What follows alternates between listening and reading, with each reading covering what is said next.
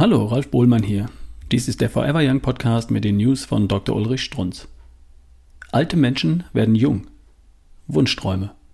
Lesen Sie in jeder Frauenzeitschrift. Immer dabei ein Foto von strahlenden Senioren über 70 mit erstaunlich vollem Haar und verdächtig perfektem Gebiss. Wie gesagt, ein Wunschtraum. Wunschtraum? Keine Rede davon. Forever Young ist längst medizinisch-wissenschaftliche Tatsache lese ich soeben ein besonders hübsches Beispiel aus der Genforschung. Hier wird bewiesen, dass Sport Mitochondrien verjüngen kann, dass Sport ein Gleichmacher ist, dass altes Gewebe wieder jung wird. Unglaublich, aber wahr. Senioren und junge Menschen betrieben zweimal pro Woche Kraftsport, sechs Monate lang. Jetzt hat man mal nicht, wie sonst üblich für deutsche Studien, gefragt, wie fühlen sie sich vorher und nachher, sondern man hat Muskelgewebe entnommen, in die Muskeln hineingestochen. Wissenschaft. Natürlich großer Unterschied zwischen alt und jung.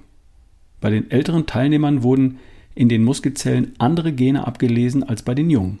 Das betraf besonders solche Gene, welche die Mitochondrienfunktion steuern.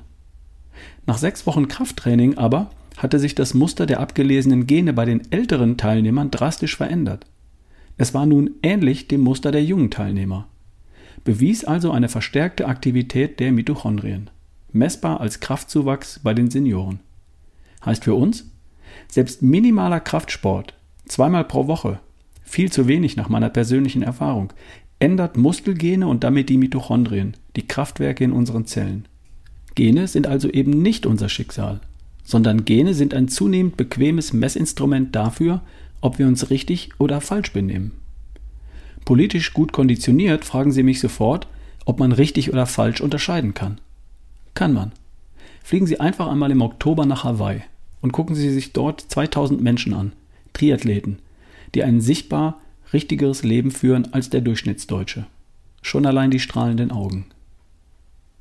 Das war eine News von Dr. Ulrich Strunz, vorgelesen von Ralf Bohlmann hier im Forever Young Podcast. Bis zum nächsten Mal.